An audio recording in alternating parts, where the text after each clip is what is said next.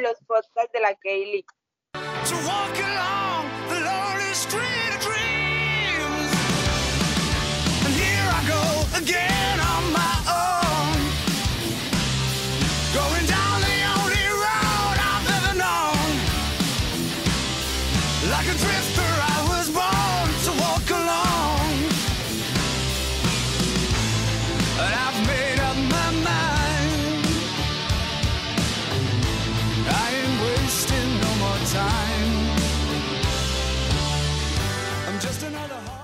Buenos días, buenas noches, buenas tardes. desde donde están, me presento nuevamente. Yo soy Kay Luque y empezamos este maravilloso programa que se llama Serpientes, ya que todos por dentro somos unas serpientes y ya que todos hablamos mal de todo el mundo, todos tenemos un granito de arena y tenemos que aportar algo a esta sociedad.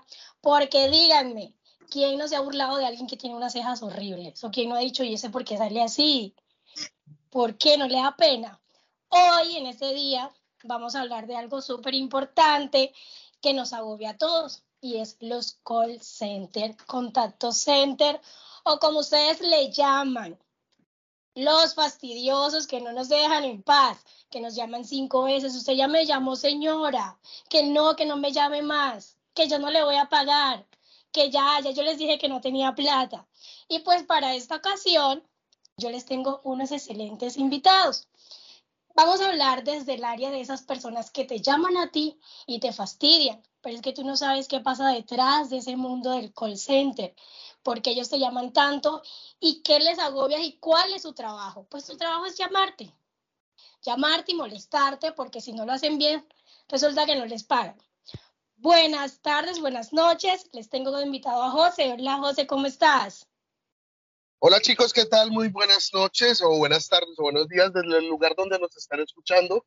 Mucho gusto, mi nombre es José y soy arrepentido eh, ex trabajador de los call centers. Bueno, y tenemos con nosotros a Laura Pérez. Hola Laura, ¿cómo estás? Ella está oficialmente en call center.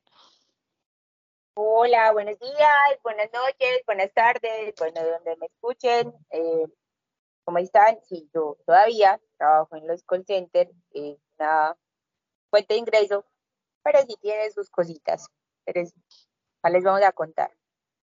Bueno, tenemos con nosotros a Juan Bedoya, un amiguísimo que eso nos motiva a todos, como cuando estamos en desánimo, nos da ánimos a todos en los call centers. Hola Juan, ¿cómo estás?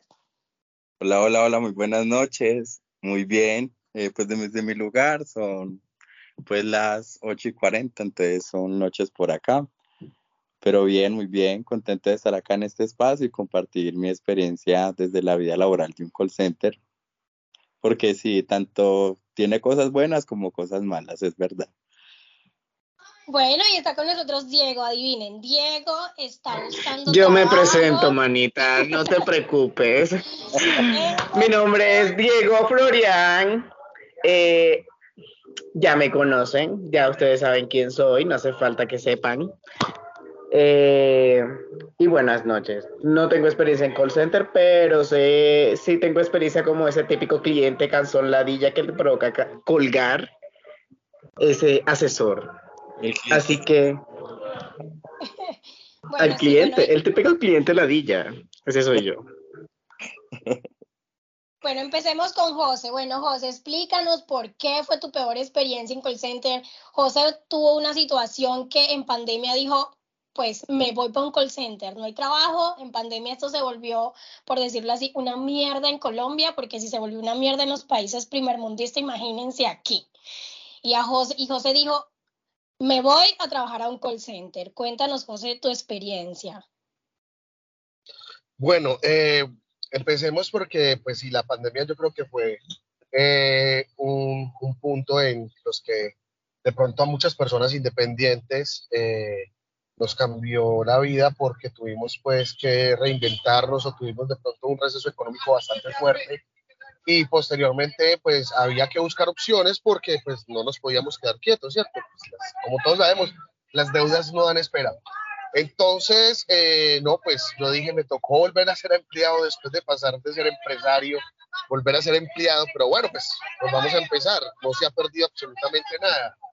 Entonces, se me ocurrió la maravillosa idea de mandar la hoja de vida a un call center. Yo, pues, un lugar en, computadorcito sentado. Me imaginé algo muy, muy relajado, muy tranquilo, muy estilo a la bolsa de Nueva York. Él se imaginó allá en la película esa de Leonardo DiCaprio. El lobo, el lobo de Wall Street. Secretario. Sí. Sí, o sea, yo no, yo, la- yo soy un tiburón. Yo soy, y no, de hecho, pues que sabe que soy una persona No, muy sí. comercial, muy bueno. Lo dio todo. Y se cayó. sí. Uy, le está dando toda a José. Exactamente, o sea, soy muy comercial, soy muy bueno, sí podríamos decir que soy un tiburón comercial, pero definitivamente en mi experiencia es la forma de llamar esclavitud en el siglo XXI. ¿Por qué? Porque pasa lo siguiente. Unos horarios de mierda, se pueden decir groserías, ¿cierto? Sí, claro. Saquemos veneno. Eso es televisión. sea, destilemos veneno. Bienvenidos a Serpientes. Bienvenido. grabado. Esto, esto es, no es televisión.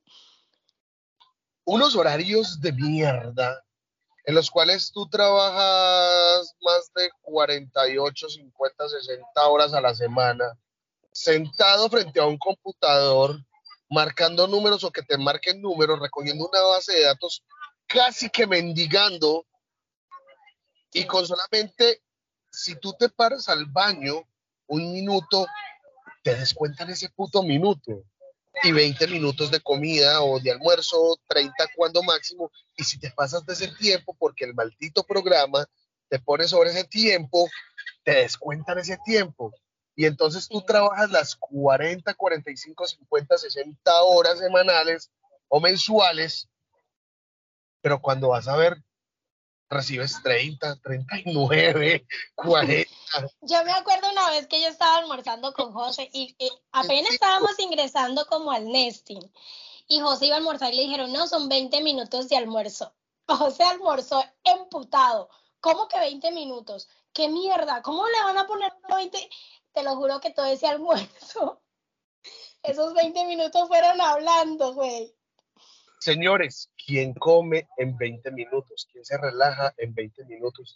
Todo el tiempo, ay, no, no, no, me van a descontar. Ay, no, no, no, no. O sea, yo soy, yo soy, yo soy, yo soy muy llevado de que uno tiene que tener un nivel de producción alto para sus ingresos. Pero señores, una cosa es tener un nivel de producción alto y otra cosa es ser un puto esclavo. O sea, pues, es que no, eso, eso no tiene presentación, o sea, marica. Son gente que produce millones para la compañía bancaria que nosotros trabajamos. Me evito el decir el nombre para no tener una demanda. Sí. Eh, eh, eh, o sea, era, ¿cuánto era la cuota, Kay? Eran 600, 700, 800 millones. ¿Cuánto es que era la cuota? de 60 millones y eran, veíamos pues tarjetas de créditos y eran 60 tarjetas de créditos al mes y creo que 8 créditos de libre inversión para ver putos 100 mil pesos de comisión y yo decía, mierda. No, en total, en total eran, o sea, si uno quería, si uno quería pasar eh, como, porque era como una escala de cuadros de comisión exageradamente complicado, exageradamente idiota, donde usted tenía que hacer aproximadamente entre 700 y 800 millones de pesos para una Sí. entidad bancaria a través de una línea telefónica, casi que mendigándole a todo el mundo, o que te estén diciendo ladrón, o que te estén tratando como una rata, o que te estén tirando el teléfono, o que le estén diciendo, no me llamen más, malparidos, me tienen, me tienen mamado, sáquenme de la lista, usted es un hijo de puta, no me llama más. Ya, o sea, uno al día te lo aguantas, dos al día normal. Pero marica llamada por media que le estén haciendo la madre Bueno, yo no tengo experiencia con call center, pero es que no en todas las campañas es así, ¿no? Más que todo, ese problema se presenta más que todo en ventas, ¿cierto? Ujú. Sí, porque nosotros como Pero atención, es que, a ver, digamos que está bien que, que sea como que no se en todas las campañas, pero igualmente en las campañas de servicio al cliente sigue siendo duro. ¿Por qué? Porque listo. Uno tienes que llamar clientes a ofrecerles un producto, pero tú tienes que recibir llamadas de clientes que generalmente están inconformes. Entonces, son clientes que están enojados y que llaman a putearte literal a decirte como fue puta, o sea, se emputan con uno sabiendo que uno solamente está prestando un servicio. Entonces se emputan con la empresa que está prestando el servicio, pero nosotros somos los que nos aguantamos el baldado de agua fría de los clientes que están emputados. Entonces, en ambas campañas independientes, sean campañas de salida, que son donde nosotros llamamos a los clientes, o campañas entrantes, eso es la misma mierda, eso es lo mismo. Claro, y más que hay empresas. La llamada entrante. no, sí, la entrante es una mierda. y más que, que, que, hay empresas que verdaderamente, este, por ejemplo, yo trabajé con José en una empresa que a mí no me cobraba, sí, te, te descuenta la hora conexión, pero no te cobra en sí las llegadas tarde, no te cobra en sí este que, te hayas pasado de break, te descuenta de pronto la hora conexión o te es muy mínimo lo que te descuenta en dinero, pero ya en la que trabajamos nosotros, que trabajo con Laura y trabajé con Juan, que sí hay un descuento monetario que de 50 mil pesos por llegadas tardes, que por calidad, ahí sí era verdad que yo empecé a ver, Marica, la plata que te descuentan. Díganme ustedes, ¿qué piensan? Y es una mierda literal, eso es una mierda porque vos llegas y te, un ejemplo, en la línea donde estábamos, que era de ventas, vos llegas y te matas literal por tu comisión, por tus cositas, por poder llegar a fin de mes con, con tu plata, o sea, contás con tu plata, para que luego te digan como no, es que te vamos a descontar 50 mil, es que te vamos a descontar 80 mil, o en algunos casos hay empresas donde literal te descuentan toda la comisión completa. Entonces es como vos llegar y matarte todo un mes para llegar a una comisión para que al final eso la empresa se quede con esa comisión que se supone que es tuya. Entonces. Sí, aparte de que uno ya lleva una pues rutina, una mierda. crean otra. Eh, cumpliendo horarios, sí o sí conéctese, sí o sí cumpla el break, porque todo eso genera descuentos y es como que si usted no cumple eso, usted va a estar trabajando, pero no, no le vamos a pagar lo que se ganó. Sí, la verdad sí, es como que mucha injusticia por ese lado en la empresa en la que está. José, ¿ibas a decir algo? No, solo EPA. no, entonces, por ejemplo, este, lo que, lo que le queremos decir a las personas es que, que sean un poquito más empáticos. Yo hago esto porque hay muchísima gente que nos escucha en, en, el Cesar, en Medellín, al nivel nacional. Gracias a Dios tenemos una cobertura incluso al, al nivel Latinoamérica. Y es que sean un poco más empáticos con las personas de los call centers, América. Igual si es tedioso para ustedes escucharnos y ver cinco, seis, siete llamadas del mismo call center, créanme que para nosotros también es muy feo que tú te levantes un día y tú dices, hoy es mi día, voy con toda, te levantes feliz, te bañes, la primera llamada que tú recibes es de una persona diciéndote, hijo de puta, mal parido, porque me llama, o sea, aunque tú no quieras, aunque tú, tus emociones estén neutras, eso te va a afectar todo el puto día.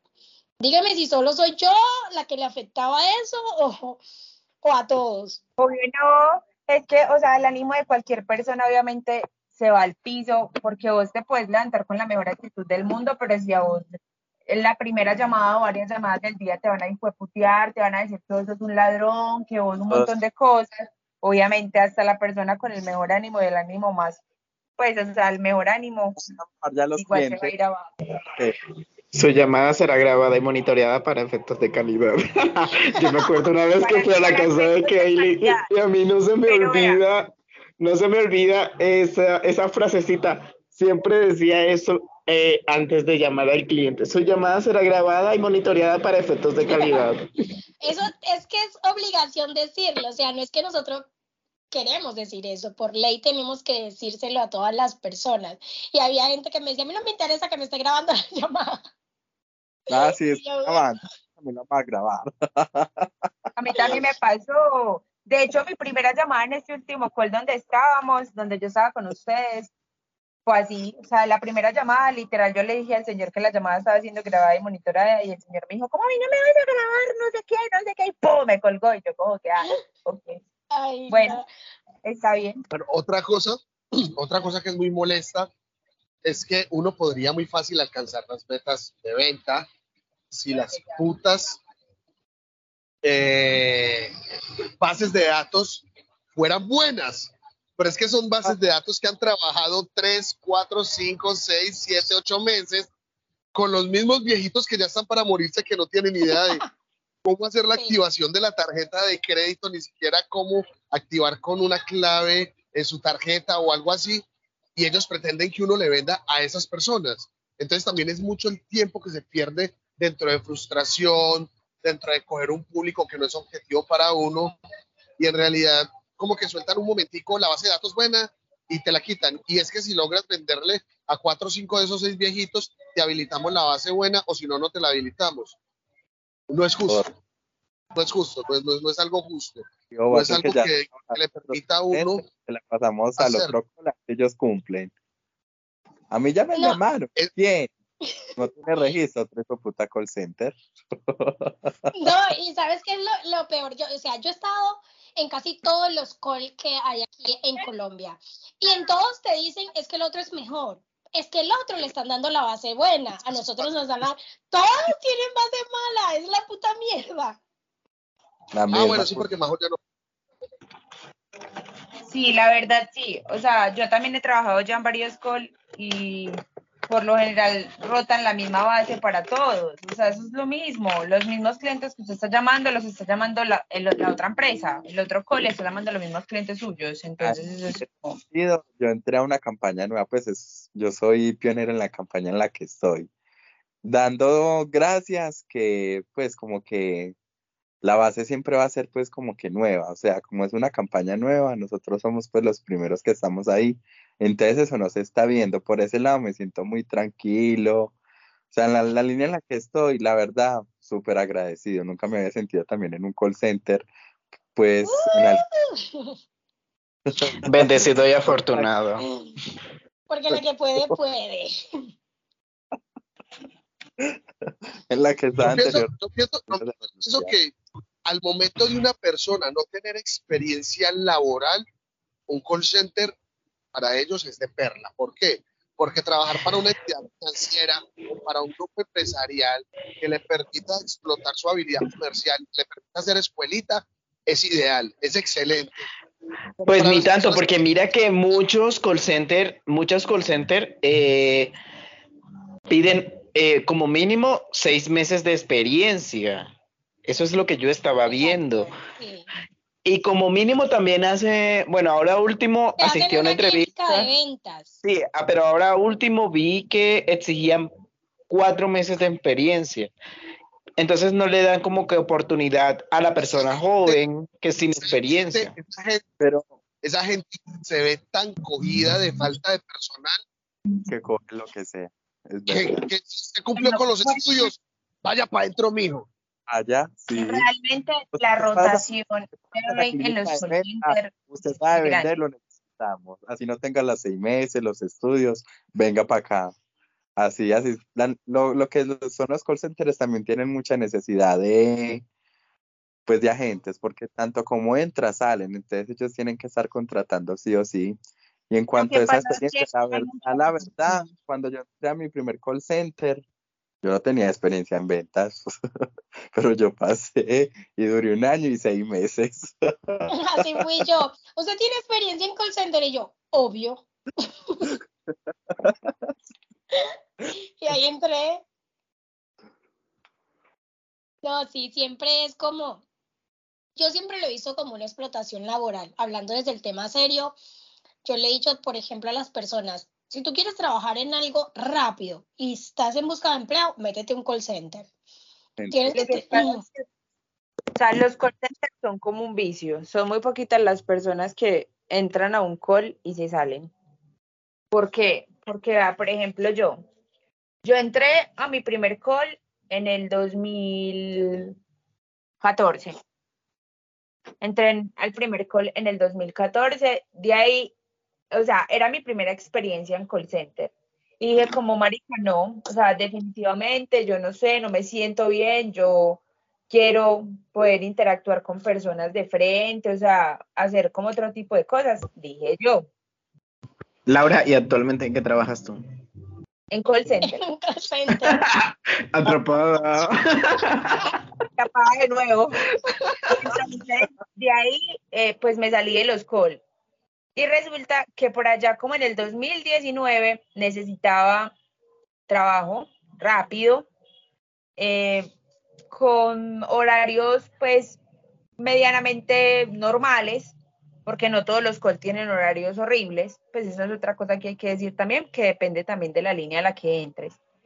Eh, lo que pasa es que a medida que tú vas adquiriendo experiencia en los call, pues digamos que tu perfil laboral es mucho más apetecido, por, si se podría decir, por algunas líneas. Entonces, eh, me acuerdo que entré a trabajar y mis horarios eran ocho horas, pues normalitas, de domingo a domingo. O sea, era, ahí sí era de domingo a domingo. Eh, ahí duré dos años y medio en ese call. Dos años y medio. Eh, lo bueno, pienso yo, de los call es que, digamos que es un trabajo relajado, por así decirlo. ¿Por qué? Porque tú estás sentado en una oficina, o sea, así es que te lo pintan a vos cuando vos entras a un call. Vas a estar tranquilito, vas a estar relajado en tu puestecito, con aire acondicionado, no te vas a aguantar el calor de la calle, no, no sé qué, o sea, se lo pintan a uno así, uno es como, ah, bueno, pues sí. Y si uno se pone a ver, pues realmente es así comparado pues como con otros trabajos que son en calle, que uno sí le toca aguantarse la lluvia, el sol y todo pues lo de la calle. Eh, de ahí, a medida que he ido como adquiriendo experiencia en cuanto a los call, eh, pues menos mal en este momento estoy en una línea donde tengo horario de oficina de lunes a viernes, pero pues ya he tenido que pasar por experiencias, digamos que para yo poder posicionarme, por decirlo así, en, en un call bueno, ya he tenido más o menos unos cinco años de experiencia, entonces mira que es como vos para poder tener, para poder trabajar en un call donde tengas como los beneficios, tenés que tener ya una carrera muy larga, por decirlo así, en, en el tema de los call. Entonces... Yo tengo una pregunta. Y en el tema de para crecer, o sea, me refiero a convertirse como en un formador o algo por el estilo, un entrenador o streaming, como le dicen. ¿Dónde era hijo de pucha. Hay varios cargos, formador, analista de calidad, reporting, supervisor. Bueno, ahí, a medida que, o sea, cuando tú eres asesor, obviamente eh, van viendo eh, o van perfilando, por decirlo así, algunas personas. Yo fui una de esas personas. Eh, me perfilaron como supervisora, pero la mayoría de los call toman los asesores que destacan más entre otros asesores, ya sea por sus ventas, por sus métricas o bueno, por lo que sea, eh, y los ponen a cumplir la labor de un supervisor, de un formador, de un workfox, eh, o bueno, pero son muy pocos los call donde a ti te ratifican Ratificar es que tú eres un asesor y pasas a ser un supervisor, pero ya te contratan a ti como supervisor y te pagan y dentro de tu carta laboral dice tú eres un supervisor. Entonces son muy pocos los calls. Lo que hacen es que toman un asesor, a ese asesor lo ponen a cumplir las funciones de un supervisor, pero sigue siendo un asesor y le siguen pagando como asesor. Eso es lo que llaman en las empresas un plan carrera, por decirlo así, donde supuestamente tú eres un asesor y vas a hacer plan carrera para pasar a un cargo mejor. Pero, por ejemplo, en mi experiencia, yo era asesora, comencé a ser supervisora, fui supervisora un año y medio y al final cuando renuncié seguía siendo una asesora porque nunca me ratificaron. Ya que tu carta laboral dice como agente agente comercial, sí. asesor comercial. Exactamente. O sea, yo en mi carta laboral de esa empresa en específico sigo siendo una asesora. O sea, yo sigo siendo una asesora y estuve más de un año y medio cumpliendo funciones de supervisor. Entonces, obviamente, yo no puedo irme a, a decir como voy a buscar un trabajo de supervisora porque tengo toda la experiencia como supervisora. pero mi Pero hoja de Laura, vida- yo te pregunto, ¿eso es legal? Sí, eso es legal porque, como te digo, eso lo toman como un plan carrera. O sea, a ti te pueden poner como agente a cumplir funciones de supervisor y decir, no, es que ella se está formando como supervisora o ella se está formando como formadora o lo que sea. Y ya, pues sí, y ya esa es como la excusa, por decirlo así, para... Es como la forma de evadirse. Exactamente, es como evadirse de, de que yo tengo a un asesor cumpliendo funciones de supervisor, pero no le voy a pagar como supervisor. Claro, se están ahorrando un sueldo. Exactamente, se ahorran plata, entonces tienen un recurso que está cumpliendo las funciones que vos necesitas que cumpla, y, pero le están pagando igual. Entonces, eso, eso pasa mucho en los, en los call centers. El famoso plan carrera o el, o el, pues, o sea, como la oportunidad de crecimiento en, la, en, la, en los call centers es muy teso porque son muy poquitos los call que te realmente te ratifican a ti o te, o te, pues, o sea, te ponen oficialmente en el cargo. Son muy poquitos los que realmente lo hacen.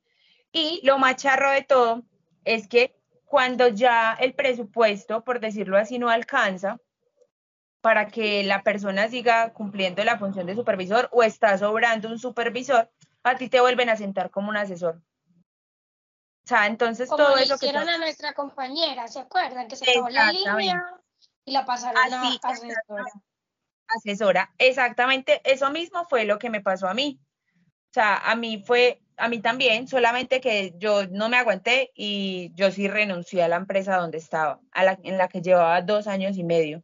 Sí renuncié allí, pero sí, fue exactamente la misma historia. O sea, ya nunca la ratificaron y cuando la cuenta en la que estaba, estaba pasando de pronto económicamente por un momento difícil, lo que hicieron fue decirle como no, vuelve a ser asesora o vete de la empresa. Pues es básicamente eso. Pero ¿saben qué es lo chistoso? Que es que no hay nada más creído que un supervisor de call center. O sea, son todos creídos para vestir, son todos pinchados, se creen pues estrato 27, ropa de marca, todo lo que quieran. Y parce, pasan Sí. unas cosas y son Papi, pero yo te digo algo, si yo fuera supervisor, obviamente yo fuera súper creído, obviamente, yo me las Pues, picara. qué. Marica, Por pero el- el- el- la cosa es ¿con qué? O sea, ¿con qué, maricas? Todo el sueldo se te está yendo en apariencia. Que se me vaya en apariencia, pero me voy a ver bien. No me importa, güey, es mi problema. Es mi cartera y es mi lujo, obviamente, pues el supervisor siempre tiene que verse bien y como que esmerar al asesor o ¿cómo Lo es que se le dice? Es más, es más un tema de, O sea, Es- ahí es como- eso, eso es como un juego, porque eso es más un tema como de motivación. ¿Por qué? Porque es como si yo soy un supervisor, que me he visto bien, que tengo cosas bien, no sé qué, eso va a motivar a mis asesores de que en el momento en que yo diga, hey, hay un plan carrera para supervisor y me vean que, marica, yo soy el supervisor o la supervisora que mejor se viste, un montón de cosas, de alguna manera u otra, eso motiva a que los asesores quieran ser supervisores o quieran ser Señores, formadores. Para mí, sinceramente, para mí, sinceramente, es un mundo burbuja. sí, Es muy bonito, pero eso. porque por ejemplo, cuando yo era cuando yo era supervisora, Cuando a pesar- era. Cuando yo era, ya no soy, sigo siendo asesora. Ay, acompáñenme a ver esta triste historia. en este momento, en este momento, la verdad, así sea asesora, te digo sinceramente, yo no volvería a ser supervisora. O sea, a mí no- yo no fui supervisora oficialmente, pero yo no volvería a ser supervisora.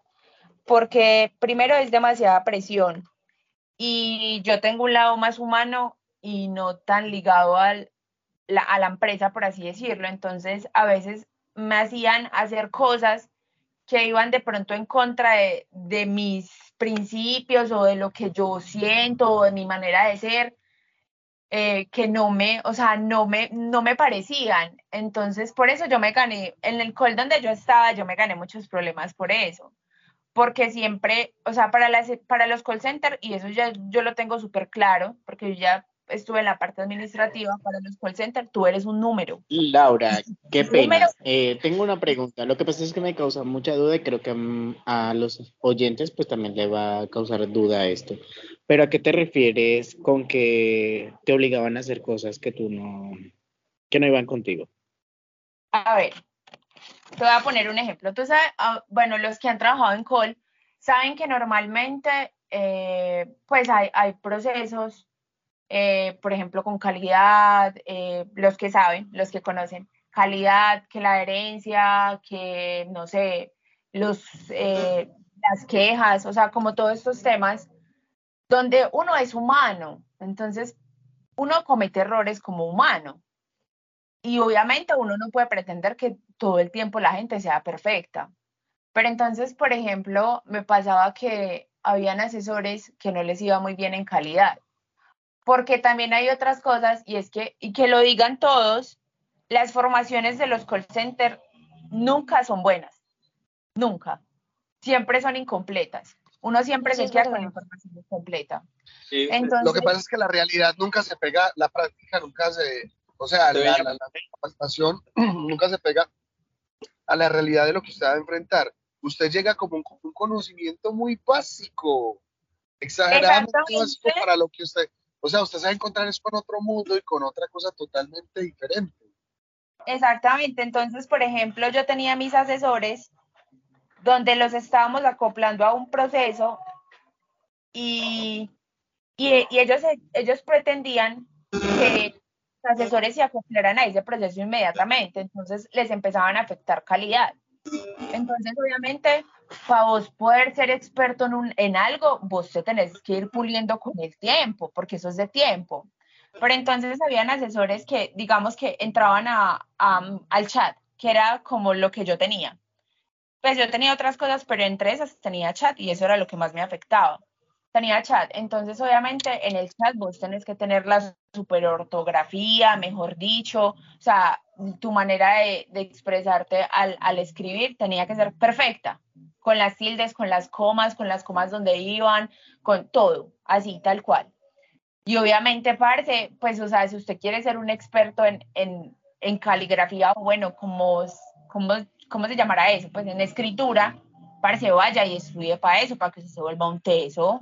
Pero, o sea, ¿cómo pretendían que asesores, digamos que asesores que estaban acostumbrados siempre a una línea de servicio al cliente, a hacerlo hablando, los pasaran a un chat a escribir y pretendieran que esos asesores tuvieran la mejor ortografía del mundo. O sea, no, parece era imposible. Entonces, que después, al cometer ellos errores en una coma, en una tilde, eso les empezaba a afectar calidad. Entonces, después de más o menos dos meses, de dos meses, tres meses de perder ese indicador, teniendo en cuenta que era un proceso complicado, pues porque todos somos humanos y cometemos pues errores en cuanto a la ortografía, ponete a pensar que a vos lleguen y te digan como, sabes que perdiste calidad este primer mes, te voy a hacer un proceso disciplinario. Pues, ah, bueno, qué cagada, me van a hacer un proceso disciplinario. Perdiste calidad el segundo mes, te voy a hacer otro proceso disciplinario. Listo a la tercera vez, te voy a hacer otro proceso disciplinario. Al tercer proceso disciplinario, te despiden de la empresa. Entonces, vos en cuestión, vos vas bien en tus cosas. Te pasaban el chat y en cuestión de tres meses vos te podías ir de la empresa. Entonces, yo no iba con ese tipo de cosas porque yo decía como marica, o sea, es gente que se está acoplando al proceso, es gente que no es perfecta, no somos máquinas, no somos robots, somos humanos, cometemos errores, se nos puede pasar una tilde, se nos puede pasar una coma, o sea, marica, y eso a veces la gente ni siquiera se fija en eso, en cómo usted escriba, si usted escribe bien, si escribió mal, si le falta una coma, si le falta una tilde, si le falta un espacio, pues la gente no se fija en eso. Entonces era, era, era como sacar a un asesor que posiblemente era bueno, solamente por errores ortográficos estúpidos. Entonces yo no iba con eso y me gané muchísimos problemas por eso, porque no les hacía los procesos disciplinarios. Eh, ahí te corrijo, Laura, no creas. Vivimos en un mundo en donde la gente sí se fija en cómo escriben. Créeme, yo soy una de esas personas. Yo me burlo cuando alguien escribe mal. Pero, una cosa es que, es que, un ejemplo, vos vas a escribir buenas tardes. Vos Ah. vas a escribir buenas tardes con B pequeña. Pues obviamente no, es que eso jamás. Pero pues sabemos que hay gente que todavía el signo de la puntuación no lo tiene. Sí, entonces, claro, esa- exactamente, sí, hay gente que se equivoca en eso. Generalmente los, los lo que procesos, es que o sea, para- las afectaciones en calidad eran por eso, eran por, e- o sea, eran por tildes, por comas, por cosas así. Entonces, un- por ejemplo, yo soy una que cuando yo voy a escribir cosas, un ejemplo, una hola, buenas tardes, yo pongo hola, coma, buenas tardes. O sea, yo pongo así, hago como la pausa. Pero si a vos alguien llega y te saluda como por la gana me si a vos alguien llega y te saluda por WhatsApp y te pone hola, buenas tardes sin poner la coma, vos no vas a decir como marica, te faltó una coma acá, que pelle como escribís. Obviamente no. Ahora no te respondo porque te pónmele Ah. la coma. Exactamente, entonces mira que eran errores, la verdad, muy mínimos. Y no, y aparte de eso, que también siendo supervisor, a ti te cargan mucho de trabajo, o sea, demasiado, porque es obviamente enfocarte en cosas de tus asesores, pero también en otras cosas. Y pues ustedes saben que uno como asesor le pasan muchas cosas. Entonces uno es que cuando uno tiene hijos, hay que la guardería del hijo, hay que mi hijo se enfermó, hay que tal cosa, o cuando uno no tiene hijos, igualmente cualquier persona puede tener cualquier calamidad que sea, o sea, la que sea, y pues, necesita tiempo para ausentarse del trabajo, o no puede ir a trabajar, o bueno, por lo que sea. Entonces, era como, "Eh, necesito un permiso para ir a hacer un examen de la universidad. Y era como, ah, bueno, vamos a preguntarle a WordFox a ver si lo puede dar. Ah, no, WordFox no lo dio. Entonces uno es como, marica, o sea, se está postulando para la universidad, tiene el examen de la universidad para estudiar y poder salir de Entonces, yo por eso me ganaba muchos problemas, porque yo en ese sentido siempre trataba mucho de ayudar a mis asesores y pues las empresas no, pues hay muchas Pero empresas que no. en ese tema yo sí entiendo, porque una vez yo peleé con una abogada y me dijo, es que la ley dice, es que en el papel dice, yo le dije, venga acá, esos papeles que usted me está entregando los hizo un ser humano. Y yo estoy hablando con una persona, yo no estoy hablando con un papel. Yo le estoy di- diciendo a usted que sea más empática con mi situación. Yo no estoy hablando con un papel. Y esas leyes fueron creadas por seres humanos. No es que, como dices tú, no vamos a preguntarle a la plataforma. Es que yo no le estoy preguntando a una plataforma porque la plataforma no tiene vida. Yo le estoy preguntando a usted si me da la oportunidad de poder ir a hacer mi examen de admisión. Y es que la gente no es empática con eso. Y yo siempre se lo he dicho a la gente, no estoy hablando con una computadora, no estoy hablando con un papel, estoy hablando con una persona coherente y que necesito que sea empática conmigo, que entienda mi situación. Y muchas veces la gente simplemente te responde, es que eso es así, ese es el procedimiento, uy, odio esa palabra, ese es el procedimiento a seguir. ¿Cuál puto procedimiento? Te estoy explicando qué me está pasando. Y la gente simplemente no le importa. Es eso, Sí, es claro. eso. O sea, son ese tipo de cosas con las que yo decía como parce, no, no puedo. Entonces, por eso yo digo, desde mi experiencia, yo no volvería a ser supervisora. ¿Por qué? Porque yo soy muy madre, por, por así decirlo. Para los que se preguntan qué es muy madre, o sea, digamos que yo me pongo mucho en el, en el lugar de las otras personas en cuanto a sus situaciones. eh, Muy buena gente. Sí, soy muy buena gente, exactamente. Entonces, un supervisor buena gente no sirve, porque sabemos que sí, o sea, los supervisores que sirven son los que son hijueputas con uno, los que es lo que diga la empresa, lo que quiera la empresa y todo. Entonces, Los exigentes, porque seamos, seamos honestos. Sí, o sea, es verdad lo que te estás diciendo. Un supervisor buena gente no va a cumplir las metas, porque siempre va a estar el asesor aprovechándose del supervisor. ni siquiera se trata de que no cumpla las metas, porque sus asesores pueden cumplir las metas. Pero también hay otras cosas que, pues, o sea, son de pronto de temas de, de ausentismos de los asesores, o como todo ese tipo de cosas que vos puedes cumplir Calidad. Exactamente. adherencia. Es que son muchas cosas que le pueden tumbar a usted las comisiones y muchas cosas. Exactamente, entonces es eso, entonces yo no volvería a ser supervisora y aparte porque, no sé, es lo que estaba diciendo, yo soy muy buena gente y pienso mucho en, en las otras personas y yo decía como parce, no, no, no puedo porque eso es como usted Marica, tener, un ejemplo, si usted tiene 20 asesores, eso es como usted tener 20 hijos. Marica, es que, o sea, la adherencia te la puede quitar hasta ir al baño, marica. Es, es una mierda. Sí, literal. O sea, usted lo puede, usted le pueden afectar su. Pero si llegado al caso de una persona pues, tiene diarrea. Baila, ¿usted cree que a ellos les importa? Es en serio, no se apiadan del prójimo. Marica, no, ya no importa nada si tienes dolor de cabeza, si estás enfermo. Si, si tienes, si te sientes muy mal, te van a decir vaya al EPS. ¿Se le una vez, una vez que nos pasó? Una vez nos pasó un caso con una nueva supervisora en nuestra línea y era que una compañera tenía una cita pues con la EPS porque se sentía muy mal. Y la supervisora le dijo estas palabras. No, pero usted tiene que estar trabajando. Cuando tenga la cita se puede desconectar si le dan incapacidad, porque si no le dan incapacidad, tiene que quedarse trabajando. Y nosotros nos quedamos como que, güey, ¿es en serio? Y así nos dijo. Y es en serio. Bueno, ya para terminar, les pregunto, José, una anécdota que hayas tenido con algún cliente que tú digas, por esta mierda no regreso a un call center. O algo que te haya pasado específicamente que tú dices es una mierda. Y le digas a la gente, Marica, no vayan a esa mierda. Eso, esto pasa, aunque ustedes no lo crean, esto pasa. No, a ver, a ver. Experiencia, experiencia como tal. Sí, dale, habla. Pues en cuanto a mi experiencia, no, no fue con un cliente, fue directamente pues con mi supervisor. Eh, me cogieron pues una llamada muy regular. Yo la verdad era muy sarcástico con el cliente y le daba a entender de que, de que era muy agüevado.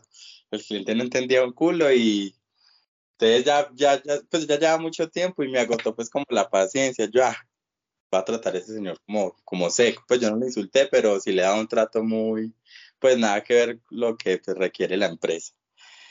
Entonces me cogieron esa llamada, pues me hicieron el proceso y me suspendieron siete días. Bueno, entonces Pero yo cuente dije, bien, ¿qué le dijo al señor? Cuente. no, amores, eso fue, hace, pues, eso fue hace muchos años, eso fue mi primer call center, eso fue como en el 2017. Pero entonces me dijeron, eh, pero yo pues, yo le, yo le dije a mi supervisor, pero si usted se pone a ver, todas mis llam- pues el resto de mis llamadas van a estar bien, solamente fue esa, fue un error. Entonces me va diciendo, no, es que todas las llamadas tienen que ser bien. Entonces yo como que me sentí mal por dentro, yo, pero todas. Está bien que uno, pues, uno trate de dar siempre lo mejor, pero uno no es una máquina, uno también siente. Le voy a dejar una pequeña encuesta en donde cinco. a mí se me da risa cuando hacen eso. Mandan esa encuesta, yo les cuelgo enseguida. Qué maldito. No, me sentí la verdad muy y ahí fue cuando tomé la iniciativa como de renunciar. Ya, ay, no, yo dije, esto no es lo mío, pero estoy trabajando otra vez en otro call center. Es que es lo que yo te digo. Los, Atrapado, no hice dicho. los call centers son como un vicio. Y a las personas que están escuchando, les digo, por favor, por favor, pónganse en el lugar de las personas que estamos al otro lado del teléfono. No crean que nosotros los llamamos porque nos encanta escuchar su voz. No, no crean que los llamamos por eso.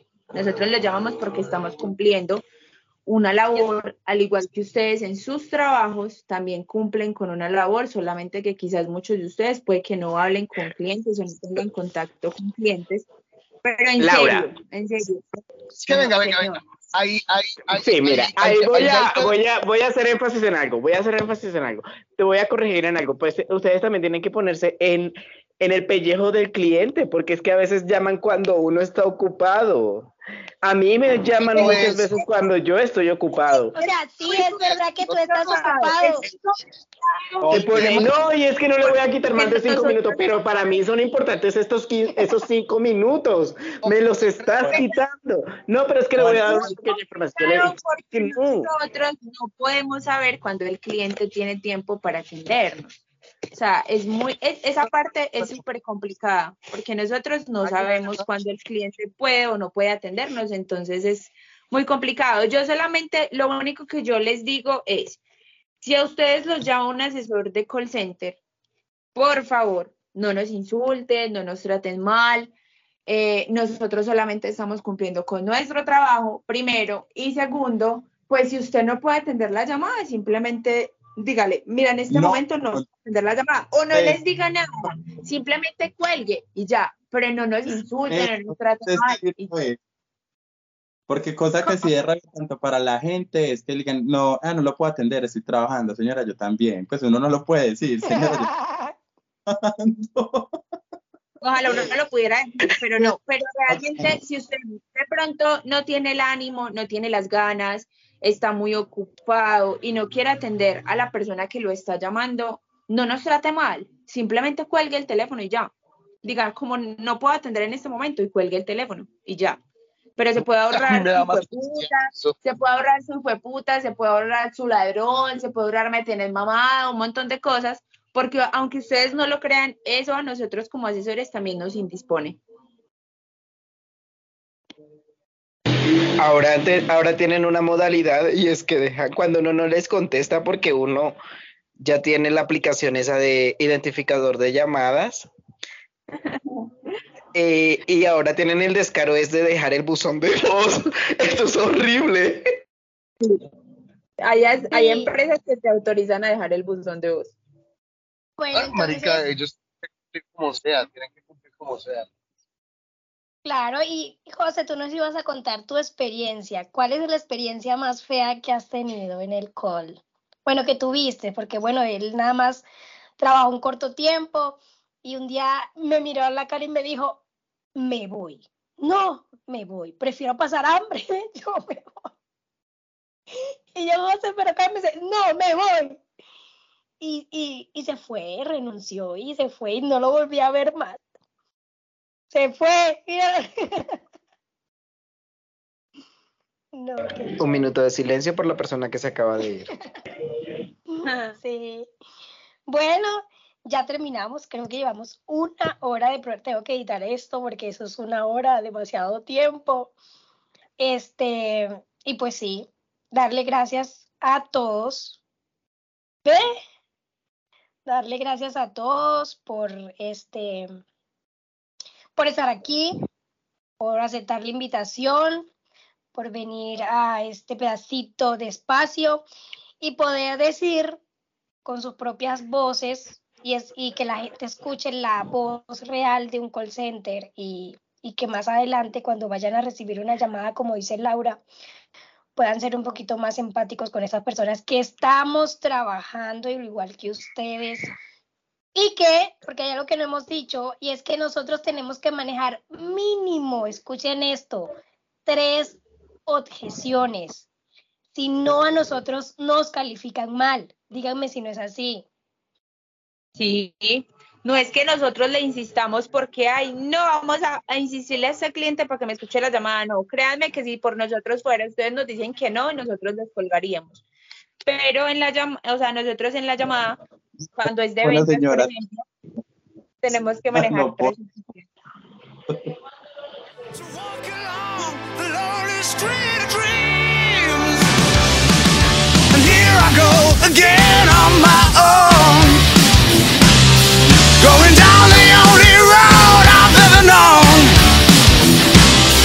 like a dream.